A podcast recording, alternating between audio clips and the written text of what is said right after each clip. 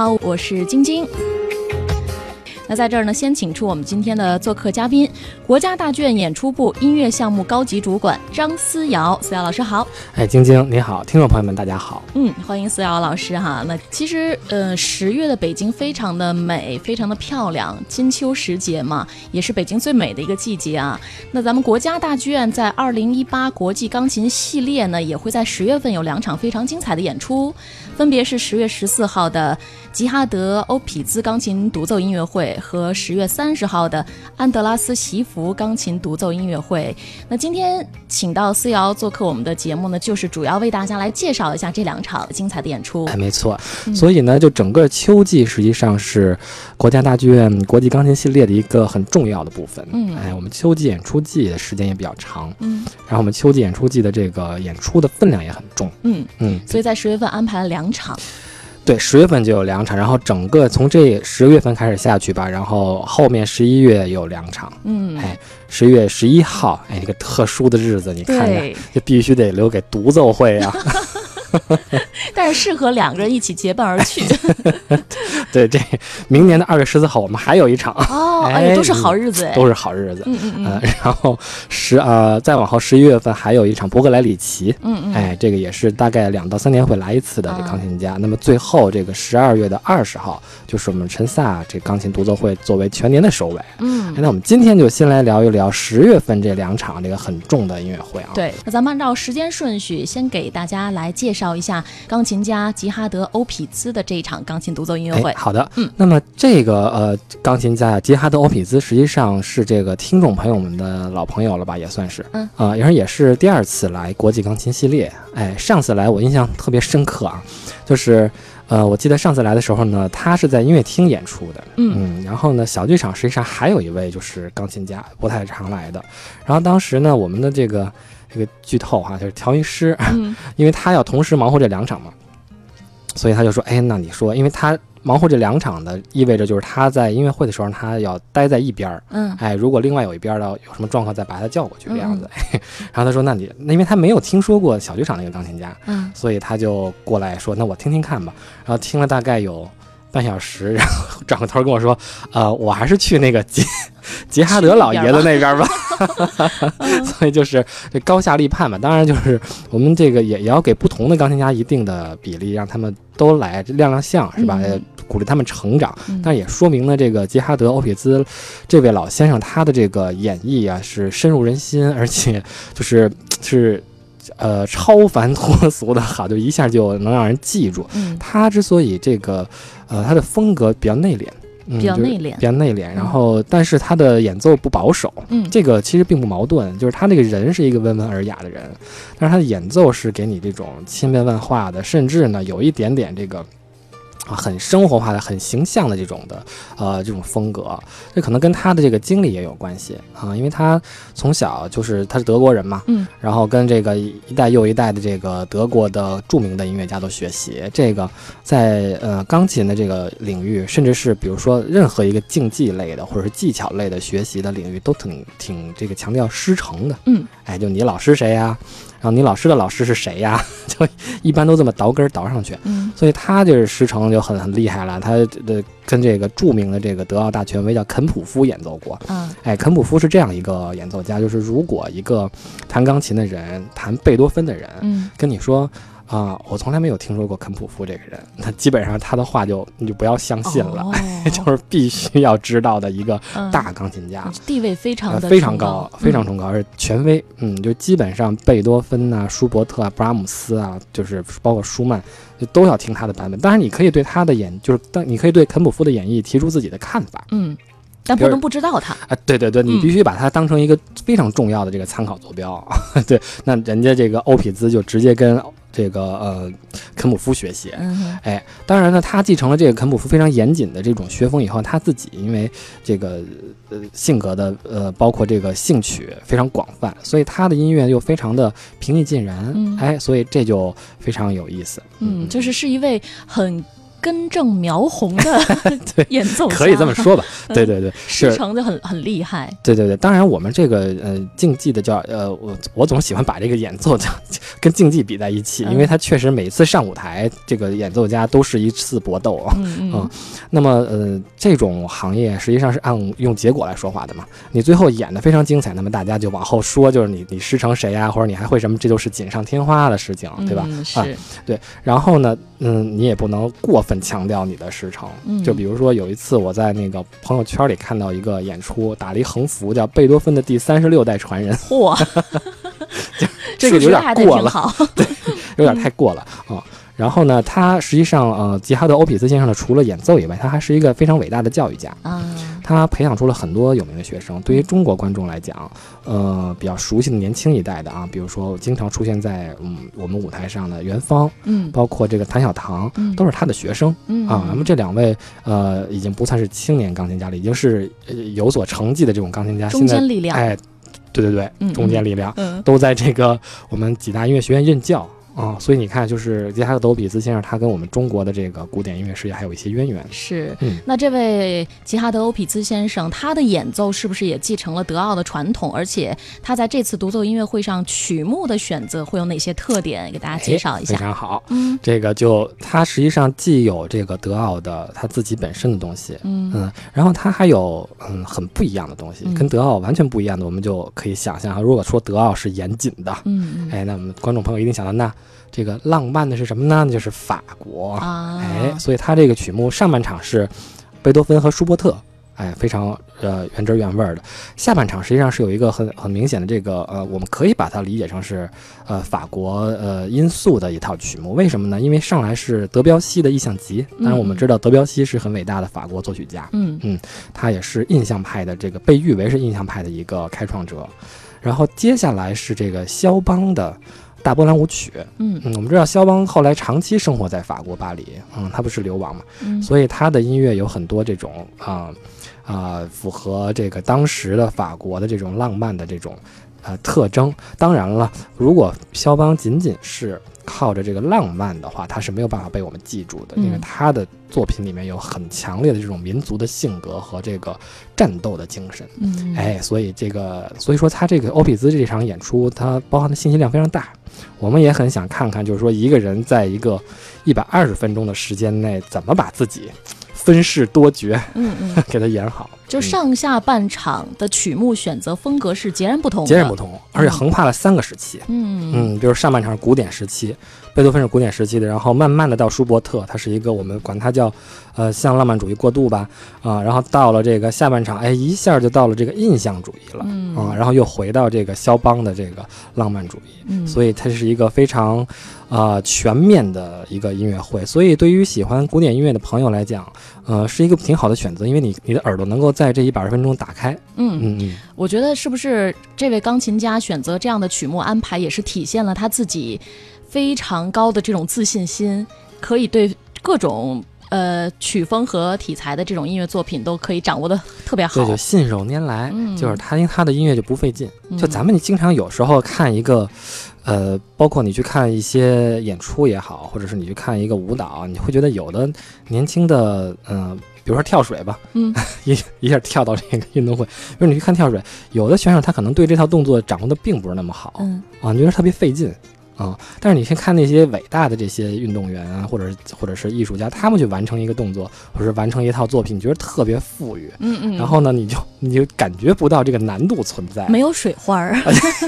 对 对，就哎就结束了，然后就就给你一个感叹，哇，好美啊，嗯，这种的。嗯、我想这些伟大的嗯演奏家应该都给观众这种感受。嗯，好，那既然刚才四瑶介绍了哈，在这一场音乐会的上半场呢，就会演奏到贝多芬的一些曲目，那我们接下来的时间呢，就一起来欣赏贝多芬降 E 大调第十八号钢琴奏鸣曲作品三十一之三的第三乐章小步舞曲。先来欣赏这部作品，稍后继续回到正在直播的中国金唱片。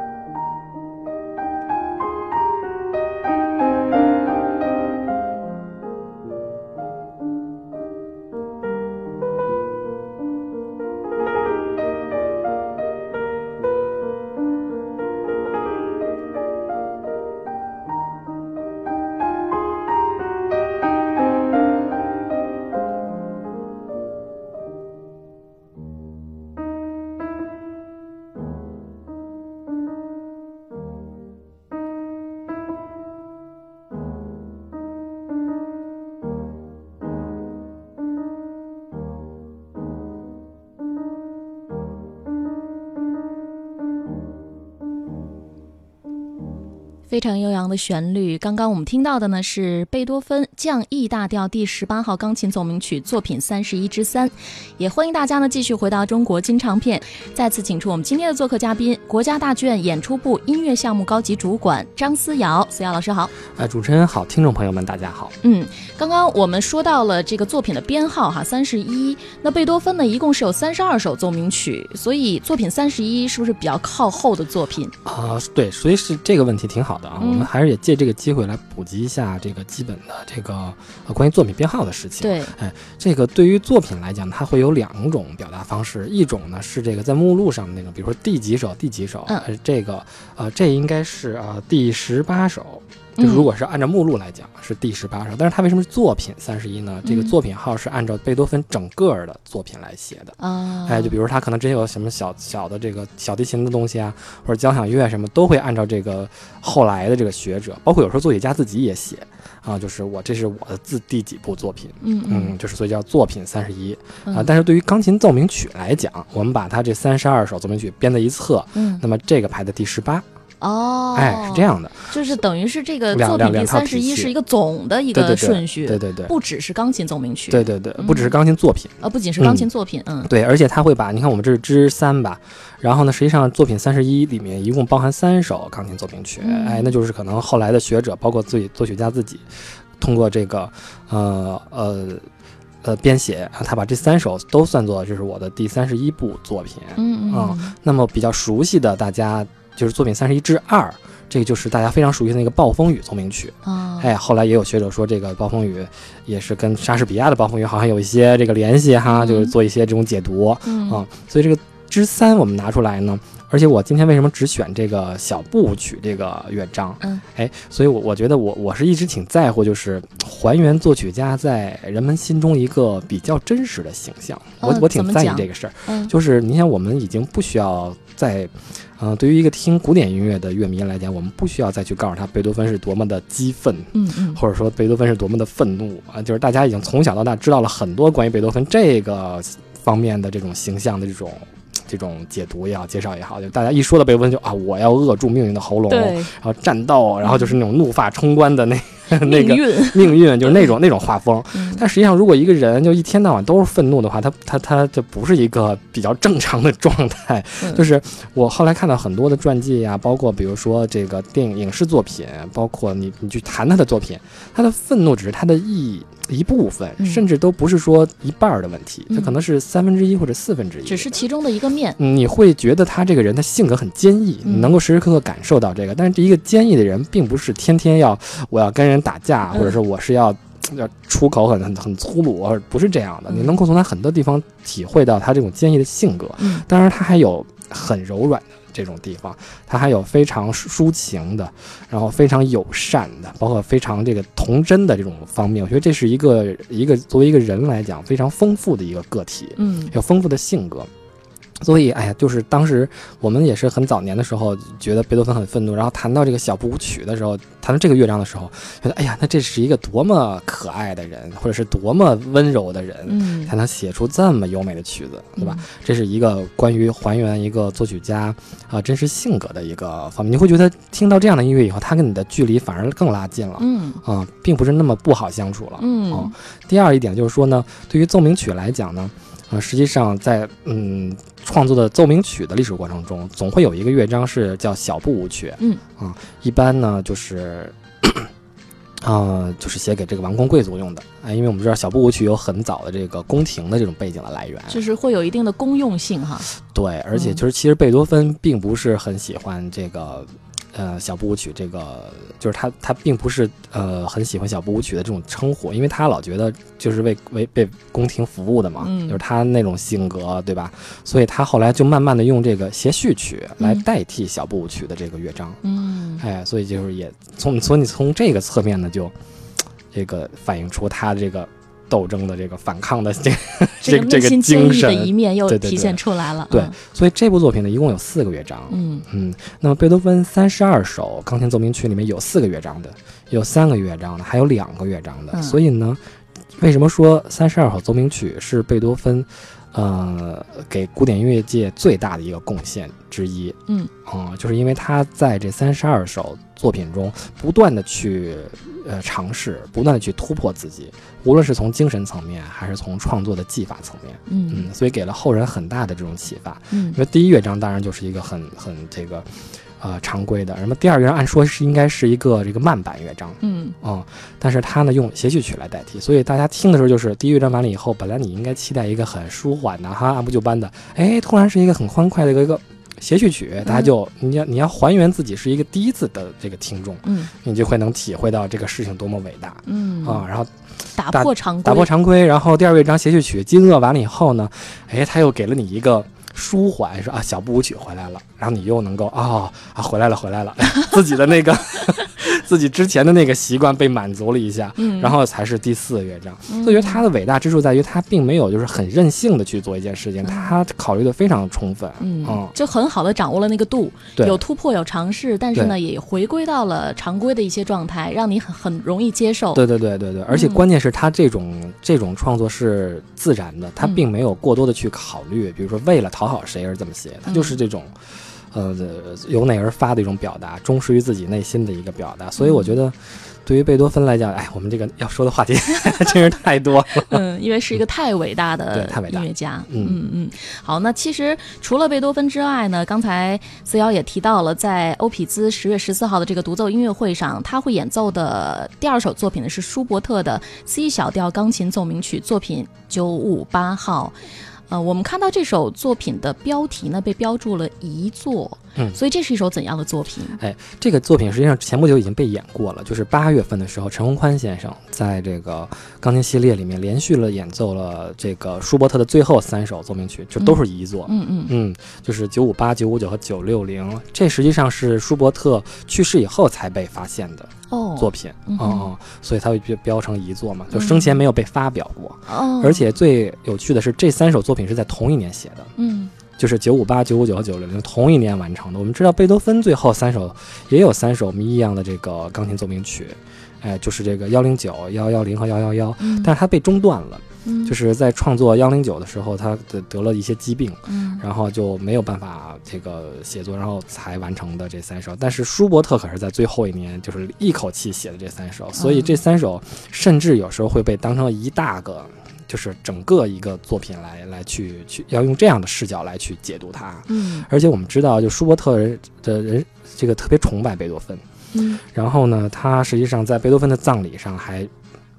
去这个抬这个贝多芬的棺木，但是不幸第二年他自己就去世了。嗯。哦让贝多芬比较钟爱的一个调性是 C 小调，嗯嗯，那么舒伯特这个九五八 C 小调，哎有致敬的意味。这个我们可以这么去理解。所以这就是又是一个很有趣的话题，就是说我们解读者和欣赏者怎么去看待这些作品，嗯就是未必呢，你找到一个证据，就是说证明他们俩一定有联系。嗯嗯，可是呢，我们在我们后来者总是能够有这个特权，就是说有这个幸运去去看前人的事情，你可以自己去这么嗯去理解。形成一个你自己的观点。对对对，嗯嗯，所以很有很有意义这个曲子。嗯，那好吧，那我们哎现在就来听一听舒伯特的 C 小调钢琴奏鸣曲作品九五八号第四乐章快板。稍后继续回到正在为您直播的中国金唱片。《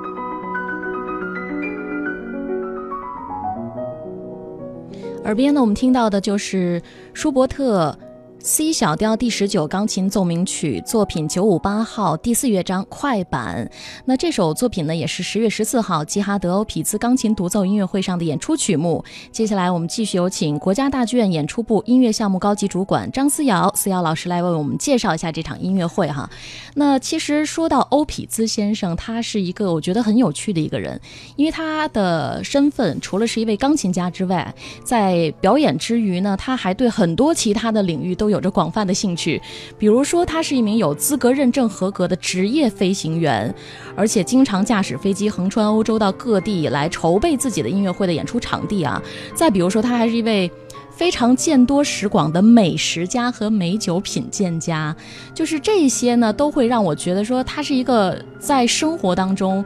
很对事物充满新鲜感，很愿意去尝试，然后是一个。呃，很勇于探索的人，而且他还会七种语言，哈，就是好厉害。对，除了是音乐家，还是个生活家。你看，就这词儿特别热。对，嗯，而且他开飞机这事儿，我还真是求证过。嗯嗯，啊，给那个元芳发微信。我说：“哎，您老师还会开飞机呢？真的假的？真的，我还坐过呢。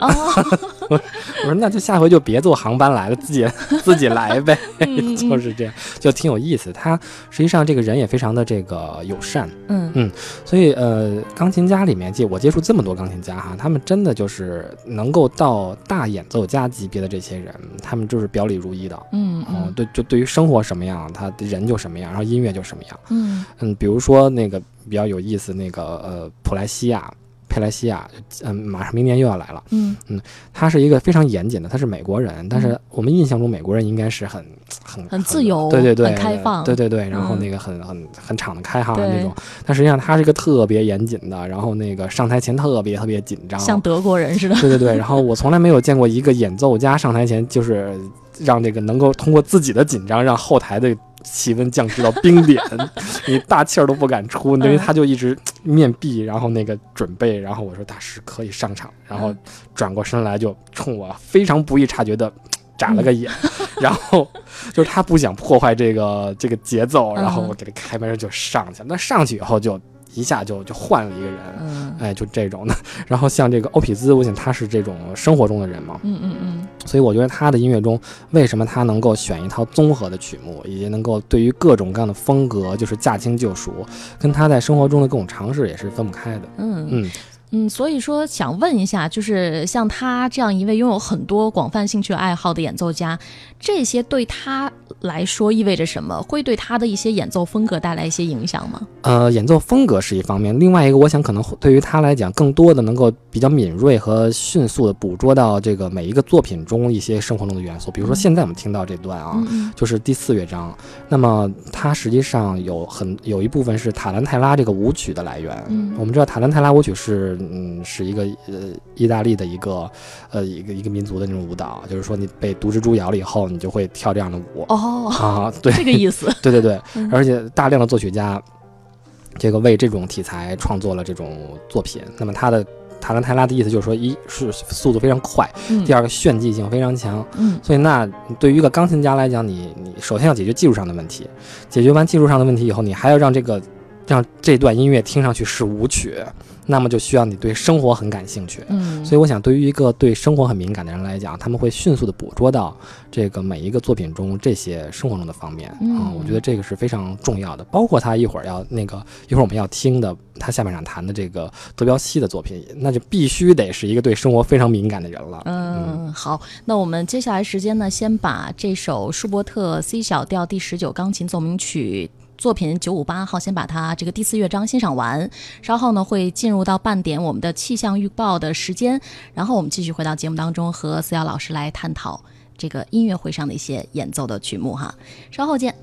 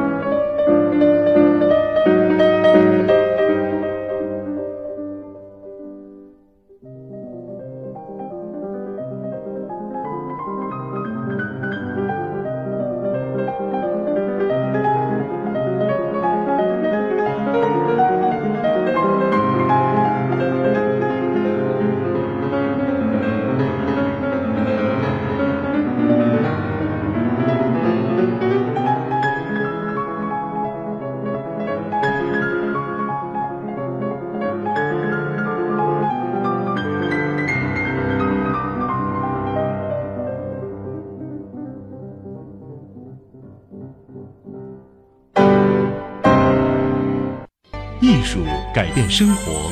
聆听唤醒世界。欢迎收听《走进大剧院》。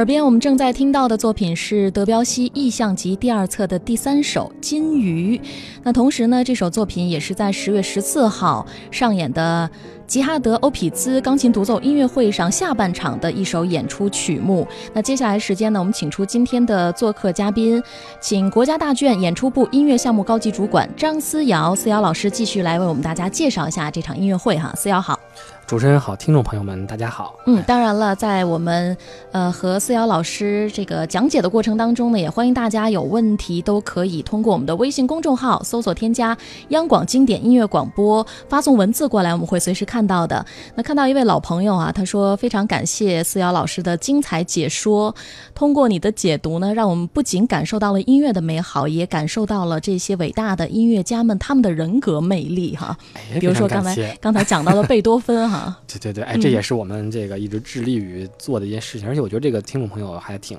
敏感的。嗯，对对对，我觉得挺好的。我觉得这是一个欣赏古典音乐特别重要的一个品质。对，就是如果你有时间有条件的话，当然特别欢迎大家走进国家大剧院的音乐厅去现场感受。但如果要是在这之前还可以通过我们的节目来提前做一些功课，可能到时候在欣赏的时候会更加的有的放矢啊。对，而且听古典音乐，一方面就是很多人会说你听古典音乐是为什么？嗯啊，但是你你你实际上就是要在各个不同的伟大的作曲家之间找到，就熟悉他们的灵魂，然后找到他们的性格。嗯，我我觉得有时候这个时候你会觉得 找到很多自己自己的一个答案，就是你会觉得哎，原来原来几百年前他就这么想的，就跟我一样。哦，哎，就是你你经常会找到。一些就是比如说是或不是，你会找到是的那一部分。嗯，嗯，你在中国生活中，你可能会碰到碰到很多事情，你就就哎呀，怎么是这样？就不是不是。你在音乐中，你就会听到说，哎，他跟我想的一样，你就慰藉了自己。哇，好有禅意的一段话呀！我觉得突然间就是上升到了哲学的高度哈。那通过刚才的那一首作品，那德彪西他是一个什么样的音乐家呢？对，他是印象派的音乐大师。当然，德彪西自己并没有很很很很在乎别人称呼他是什么什么。什么什什么派派，对对印象派或者也好。那这金鱼呢，我觉得是一个挺有意思的事儿啊，嗯就是金鱼它是意象集的第二册的一首作品。那么德彪西被之所以被称为印象主义大师，那么大家是通过他，比如说创作了十二首钢琴练习曲，嗯，就完全颠覆性的。然后还有两册这个意象集和版画集之后，大家就开始奠定了他这个意象印象派钢琴大师的这个地位。嗯那么金鱼呢，实际上据说来源是一个他墙旅馆他所住的旅馆墙上的一个日本的一个漆画，就是日本的一个小画，嗯嗯，上面画了一个黑白的金鱼。嗯，哎，然后这个德彪西就很有感触，光线呀、什么的，一打，突然那那一个瞬间遇到了自己，然后就开始 想象，就写到这个作品。所以你听他这个整个作品，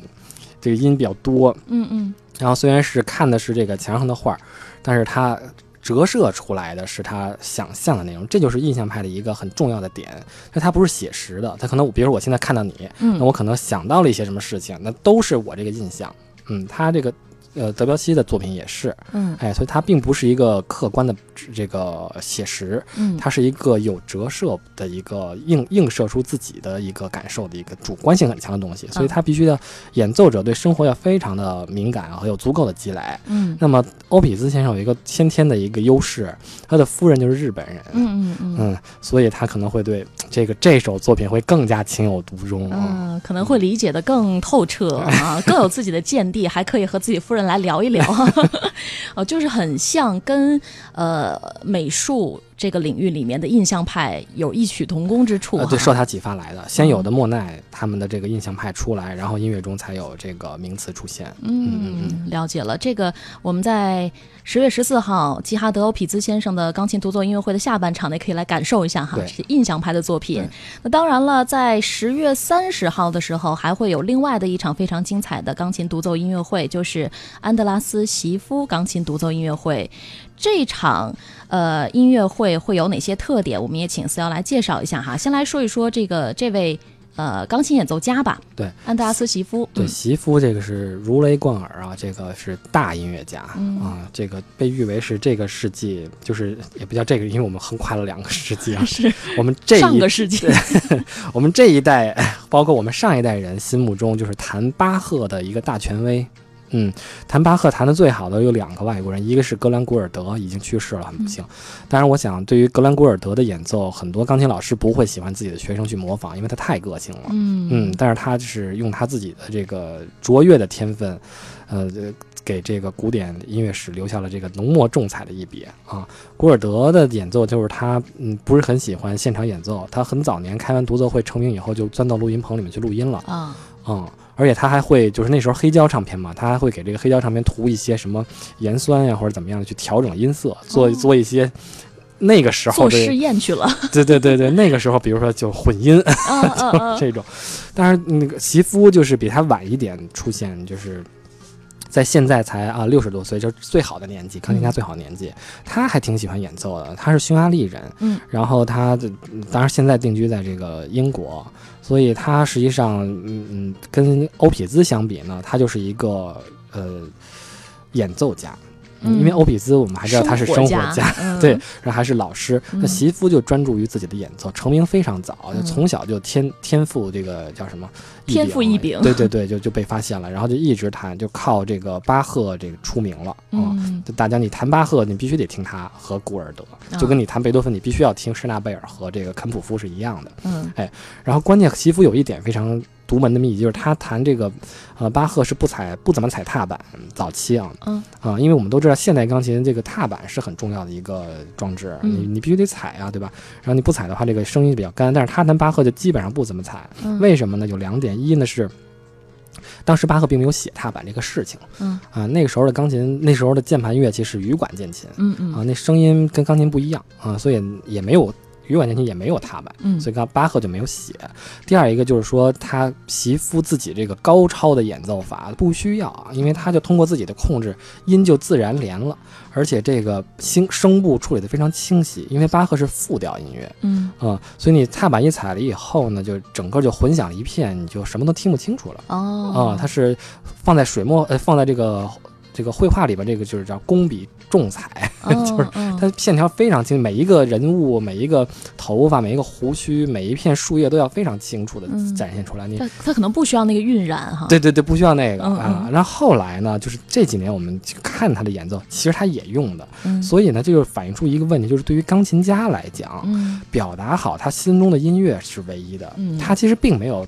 就是过多的关注我是踩还是不踩踏板这个问题。嗯，那如果他觉得需要，他就踩；嗯如果不需要，他就不踩。他手上都能够做到，他当然就不需要。嗯，嗯而且有一个很有趣的一个例子，就是他在上一节大师课的时候，然后有观众就问他说：“大师，你为什么弹巴赫不踩踏板呢？”嗯嗯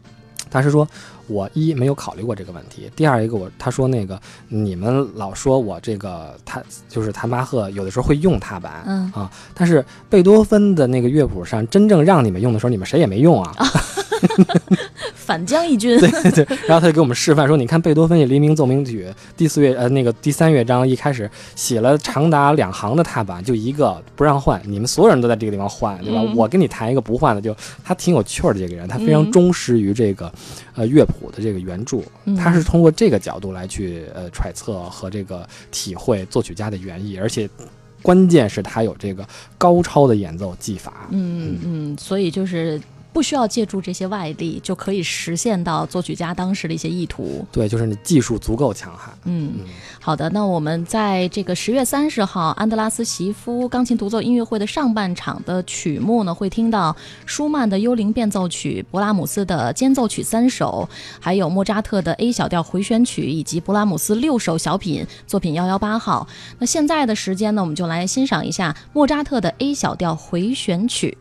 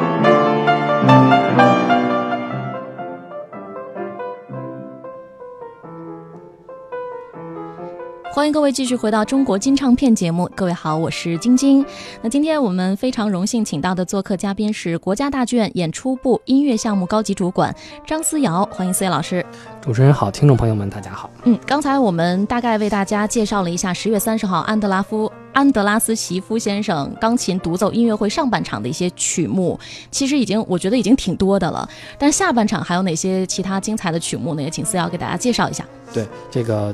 这首这场钢琴奏鸣曲最大的一个特点就是曲目量太庞大了。嗯，我以至于我们在一开始收到邮件的时候都有点那个不敢相信，嗯因为呃说他哎，这老先生要开两场吗？对对对，他真的是两场的，因为他之前去年呃一一六年的时候，他跟呃北德交响来的时候，我们聊过这个事情。嗯我说您什么时候开独奏会，你记得给我们发邮件。然后他就开玩笑他说，啊、要不两场也是可以考虑的。哦，然后然后我说你只要你愿意就行。嗯结果我们就收到了这曲目单，你像有舒曼，然后勃拉姆斯幺幺七，然后勃拉姆斯幺幺八、幺幺九，然后还有莫扎特的回旋曲，还有巴赫的平均律一首，还有一个贝多芬的奏鸣曲。嗯嗯，因为一般来讲，就是你弹一首贝多芬的奏鸣曲放在下半场，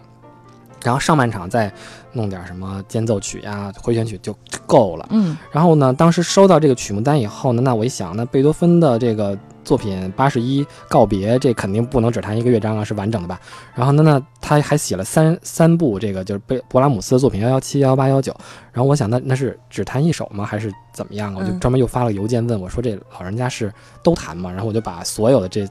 因为幺幺七是大概有三首。是有三首，然后幺幺八有六首，幺幺九有四首，我就把这个小的标题全都写过去了。我就说，那是不是他要都弹这个？嗯然，后经纪人说是的，他就是想弹琴，这次